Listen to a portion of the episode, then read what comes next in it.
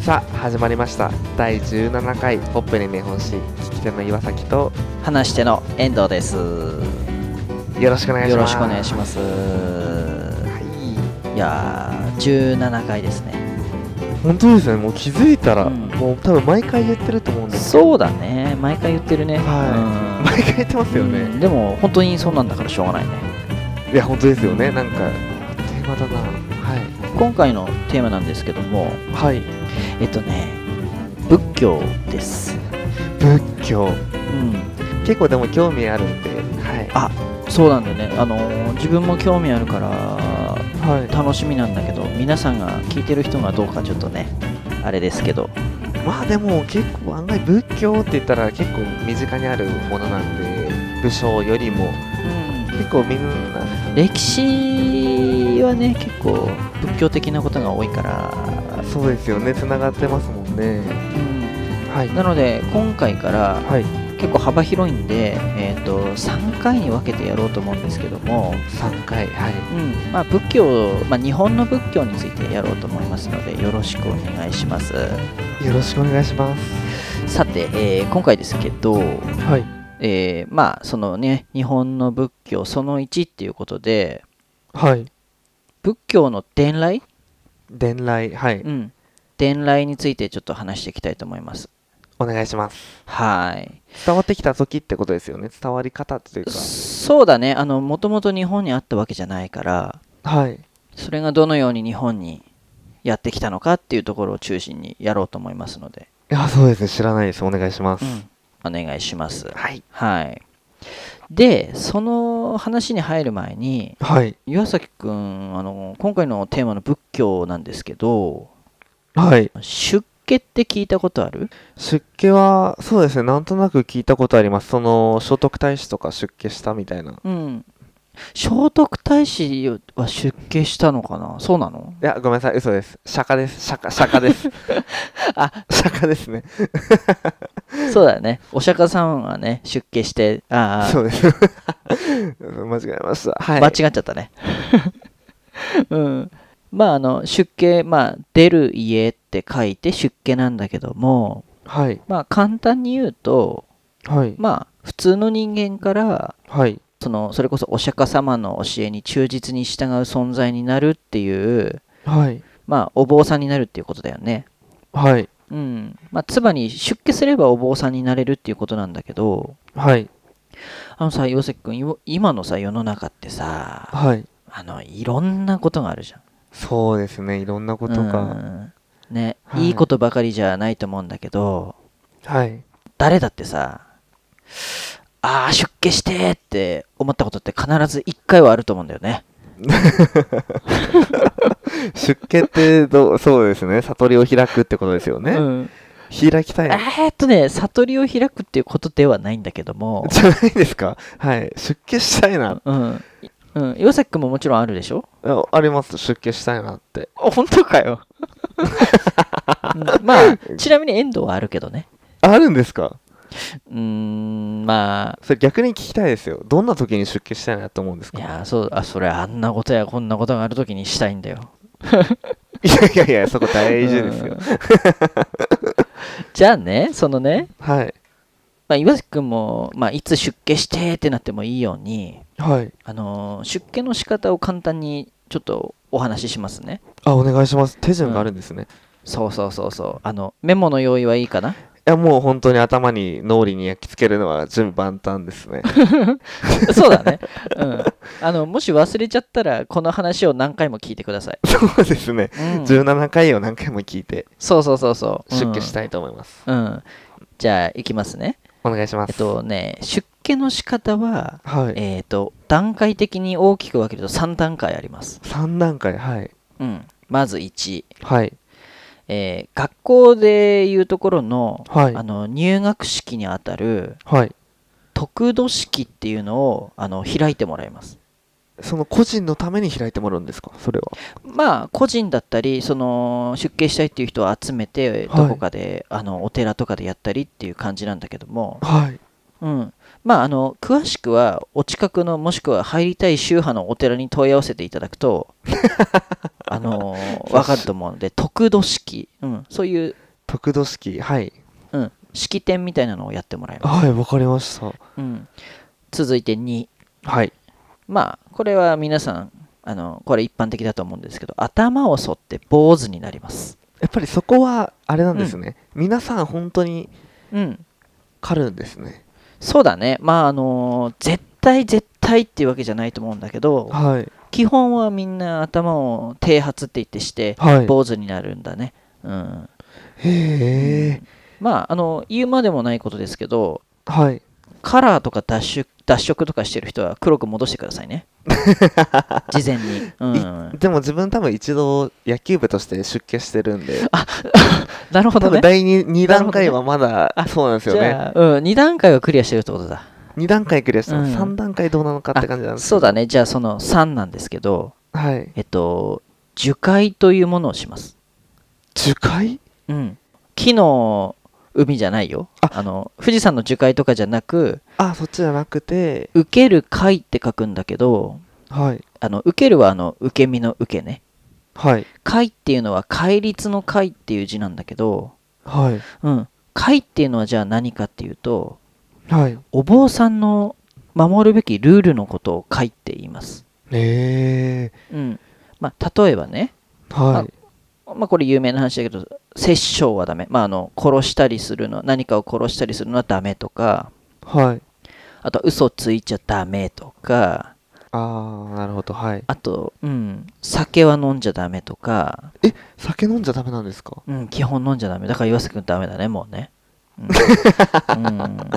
いやまあうん殺生もダメですけどね蚊とか殺しちゃダメってことなんですよね正直言ったらそうだね生きとし生けるものを殺しちゃダメだねへえ大変ですうねんそうあとはいこれも岩崎君ちょっとよく聞いてもらいたいんだけ どはいあの異性との交流はダメだといやそれはちょっと人間としていいんですかね人間としてはいいかもしれないけどだからお坊出家したお坊さんとしてはダメってことだよね、もうそこを断ち切らないといけないってことですよねそうそうなんですよでもそこそのぐらいの心構えがないとなれないっていう、そうなんですお坊さんにはなれません、うんいやー無理ですうね、ん、だからあのまあいっぱいルールがあるんだけどはいだからもちろんいろんなルールがあるからはい会社とか学校は辞めなきゃいけないし、えー、うん、もちろん家から出て寺に住み込みだよね。ああそっうん、そうこう以上この3段階はがい出家する方法でした。なるほどはいうん、どうですそれでも出家したいですかいやーちょっと自分は難しいかなまだま だいいね、まそうですねまだそこの うんそうですねうん、ちょっと現世で現世というかこのまだ人普通の人として頑張ろうね。そうですねちょっと来世に託したいと思います、そうだね、はいうんあのまあ、興味ある人はね個人でちょっと問い合わせてみたりしてみてください。うんうん まあそうですねはいで早速仏教の話なん伝来の話なんですけどはいヨセクはあの仏教の、まあ、階層わかると思いますけどあの誰でしょうか釈迦釈迦ですよね、そうだよねお釈迦様ね、うんお釈迦様ですね、うんはいでどこの人かわかる出身というかえーっとインドですかねおさすがだね合ってます、うんインドおよかの、うん、インドも昔はね統一されてなかったみたいだからはいこうインドのこう数ある国の中のはい一つの国の王子様だったんだっておおプリンセプリンスだったってことですよそうそうそうそうそううんまあだからあとあれだよね名前もブッダって言ったりはいあとゴータマ・シッタールタとかって言ったりいろんなこう名前があるんだけどあいろんなあへえ、うんはいちなみに結婚して奥さんと奥さんもいたし子供もいたらしいんだよねえブッダがですかお釈迦様ですか、そうそうそうそうそうあの出家する前ね、うんあ出家する前にそうそうそうでさね確か30歳くらいでなんかこう思うことがあって出家して、はいうん、めちゃくちゃ激しい修行をしてはいでそれであの悟りを開いたっていう、へえ、うんまあその悟りっていうのははい難しいんだけどこうなんだろうな物事の真理とか、はいまあ、あと真実だよねそれを知るっていう意味が悟りっていう意味みたいなんだけど、はいうんまあ、例えば愛とかさ愛とは何だとかはい悪とは何だとか、はいうん、そういうことをしんそういうことの真理を知るっていうのを悟りっていうみたいなんだけど、じゃあはうん初めに考えたのがお釈迦様でうんそういうのを気づいたじゃないですけどなんで人って愛してるんだろうっていうのをうん、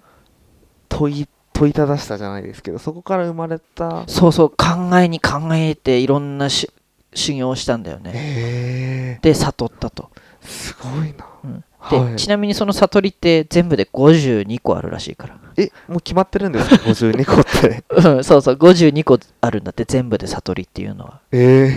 えうんで今までこの52個の悟りを全部悟ったのははいもちろんお釈迦様だけだと、えだけなんですか、うん、あの1個悟っただけでもはいあのいわゆる仏みたいにね崇められるからもう、一つだけでいいんですかその中のうん52個の、うん、だって一つをだって悟るのもすごいことだからねちなみにうんその愛とは何なのかっていうのも悟りの一つなんですか、そうだうんとね多分もっと難しい表現だけど大きく言うとそういう悟りがあるはず、へえうん何なんですかね答えはじゃあ今も残ってるってことですよね悟りの答えが残ってるわけだってその答えを分かっちゃったら我々も仏になっちゃうじゃんあそっかそ永遠のうそこが出家してはいそれを悟らないとダメだと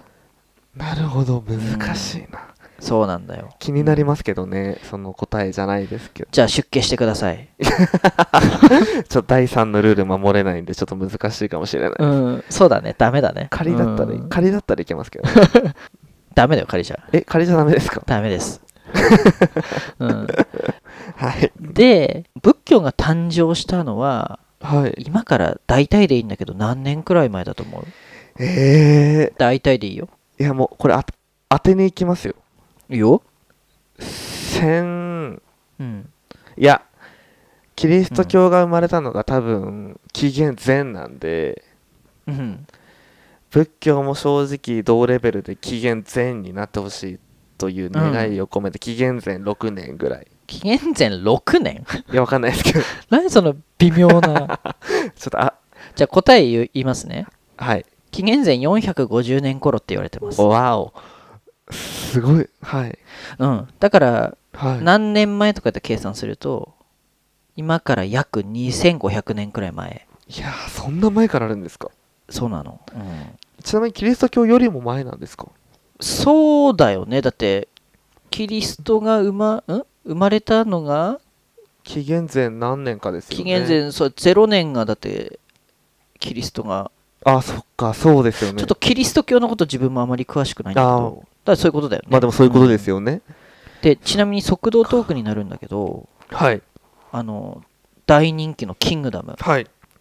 あのーあの時代ってあの秦の始皇帝の時代なんだけどはい初めて中国を統一したという、はいうん、それが秦のねしキングダムの時代は紀元前200年くらい前だって言われてるからえうん、ちょっと待ってください、そんな前なんですかそうだよすごいよねあれあれちなみに縄文時代のあの縄文人たちは何年に紀元前なんですか縄文そうもちろんもちろんあの時はもううん紀元前、縄文あそうだそうよバリバリ紀元前へえであのそうだからあの秦のキングダムの時代も仏教の誕生よりもはい200年後か仏教の誕生はしキングダムの200年くらい前なんで、はい200年かそん、うん結構大きいですよねこうそうあの新キングダムの時代も昔だけどそれよりももっと前200年前にはい仏教は生まれてたと、へえうん、でちなみにはいその頃我々のこの日本は、はいまあ、時代でいうと弥生時代だったと、その時は弥生時代なんですうんうんうんうん、あのはいお米が伝来してはいでそれに伴って農業が上手い人がリーダー的存在になったりしてはい各地になんだろうな農業を集団で行う国っていうのができたって言われてる頃なんだけどはいそう考えると中国の発展ってすごくない早いですよねすごいですよね全然追いついてないですもんねねすごいよね貝塚みたいな時ですもんね、日本は そうそうそうそうあの貝とか魚食ってそのゴミを 穴に埋めてたくらいの時だよね、そうですようね、っ ん、すごいね、うん、生時にもうバンバン戦ってたわけですもんねそそうそうそうそうう考えるとそんな歴史深いんですね中国っていうのもうん、中国もすごいね、うん、インドでね約2500年前に仏教は生まれたんだけどはいじゃあねその仏教がはい日本に伝来したのはいつかと、日本に伝来はい、うん、まあさっきちょっとちらっと言ったけど、まあ、500年代の中頃って言われてるんだよね、まあ、いろんな説があるんだけど、あそんな先になるんですか紀元前400年からのうん、ええ紀元前450年くらいに生まれた仏教が日本に伝来したのははい西暦、まあ、500年くらいだと。結構後ですよねそう考えたらそうだね。うん。で、その時代は大体あの、大きなあのお墓、古墳とかを作ってた時代、日本は。でもその時はまだ仏教は入ってきてない状態で古墳を作ったりっていういろいろとそうそうそうそうそう。独自じゃないですけど日本の文化的なものをそうだね。やってたんですねそうだね。うん。で、あの、いわゆる聖徳太子とかのちょっと前ね。あちょっと前なんですねそうそうそうそう。この後に聖徳太子が登場するんだけど、はいで、この仏教のね、伝来の仕方っていうのもちょっとね、あの、普通じゃなくて、はい例えばキリスあ仏教に限らず、はいいい教えがありますよってさ、はいあった場合、はいあのそのいい教えだからこそはいその教えを信じるっていう流れが普通だよね。まあそうですよねそこにすがるじゃないですけどちょっと託したい気持ちがありますもんねそうそこに教えいい教えがあるから信じるみたいな。はいうん、ただ日本に仏教が伝来した経緯っていうのがはいちょっと変わってて、はいうんまあ、いわゆる大陸、あのー中国大陸とかあつながってるじゃんユーラシア大陸。、そうですはいうん、その大陸の、えー朝鮮半島の百済っていう国があったんだけど、はいえーまあ、今でいう韓国の、はいえー下半分的な位置なんだけどはいそこの王様からはい今中国とか、えー、百済でははい仏教っていういい教えが流行ってるんだけどはいあの日本日本さんでもいかがですかと勧められたんですそうそうそうそういう手紙と一緒にはいあの仏教の経典だったり仏像が送られてきたんだってはいうん、でそれが正式な仏教の伝来って言われてるんだよね、へえうんちょっと普通じゃないでしょ、普通じゃないですよね、うんうん受け身というかさ、本当ですよね全部受け入れたってことですもんねそうそうそうそう別にいい教えだからあのそれをおし信じようって言ったんじゃなくてはい普通に仏教が入ってきただけというか、勧められたからじゃあいいよーみたいな感じで受け入れられてそうそうそうそうそううんそうなんだよねなんかでも今の国民性にちょっと現れてますよねそういうのってさすさすが岩崎君そこをね、はいあのー自分の方も言おうと思ってたんだけ ど、 すいませんうんいやいやいやい やいや、うん、はいうん、あのー本当に日本の国民性を表してるっていうのはまさにその通りで、本当ですよね、うんまあ、あのただあの時代背景としてははい当時の日本、まあ、いわゆる大和朝廷っていうのははい中国とか朝鮮半島の方がはい自分たちより優れてるっていうのはもう自覚はしてたんだってあもうそこは知っててっていうことで、そうそうそうそうだからあのー仏教だけじゃなくはい文化とかはいあとね、後々出てくる律令っていう、この、なんだろうな、政治の統治システムみたいなものも、はいこう、中国とか大陸の方から進んで取り入れてたんだよね。ええーうん。まあ、だから素直なんだよね。本当ですよねいいことは受け入れようっていうんうそうそうそうそう素直な気持ちじゃないですけどうん。だから、もしね、素直じゃなくて、うちはうちですから、みたいな感じで、はいあの、仏教も、こう、うちはうちだからそんなの信じませんってなってたら、はい今、日本に仏教なかったかもしれないよね。いやーそしたらまたちょっと世界変わってきますもんね、今までそうだね。もう歴史変わっ、もう、変わりますよねまるっきり違う国になってたと思う。うん。かうん。まああの、はい当時の日本の大陸、日本っていうのはさ、はいまあ、特に中国への憧れがすごかったみたいで、だから今、自分とか岩崎くんが思ってるよりもすごかったみたいなんだよね。あもうそんな上に見てたじゃないですけど憧れがあったんですね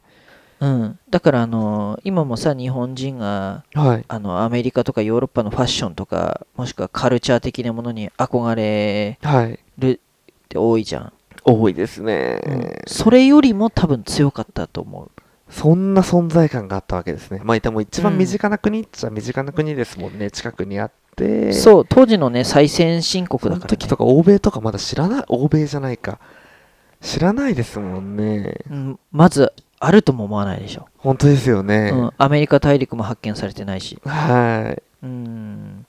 そうだね、うん、だからこそまあ今考えるとさなんか変な転来の仕方って思うけどはい受け入れたんだよね仏教っていうものをねもうちゃんと取り込んでじゃないですけどじゃあいいとこ吸収しようっていう気持ちで、そうそうそうそううんこれがねはい仏教の日本への伝来ですもうそこから始まったってことですよねそうなんです、うん、だなかるほどはいら簡単にまとめるとはい古墳時代の後半くらいにはいこう正式に仏教が伝来してきてはいでまあただ日本側からっていうよりもはい仏教から仏教っていういい教えがあるから学ぼうっていうスタンスではなくはいその今の韓国の方からあの日本の皆さんも仏教を信じてみてはいかがですかみたいな感じでうん日本に伝来したと。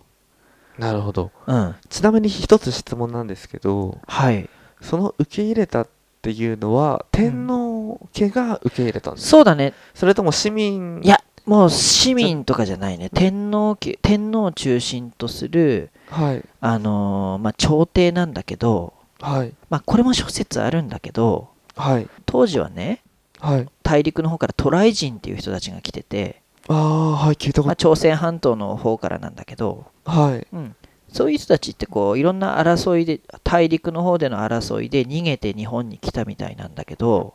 はいそういう人たちがもう日本に入ってきてたんだよね。そういうことですねそう、はいでいろんな知識とか持ってるからはい朝廷の方にこう召し抱えられたりしてはいもう結構朝廷の高官になってたりしてたからはいあの仏教の教え自体はちょっとずつ入ってはいたんだよねなるほどちょっとはそうそうそうだからその自分たちが知ってる仏教がはい正式に入ってきた時にこれはいい教えですよって天皇にはい言ったりしてはいそれで入ってきたっていう面もあるみたいなんだけどへえはいうん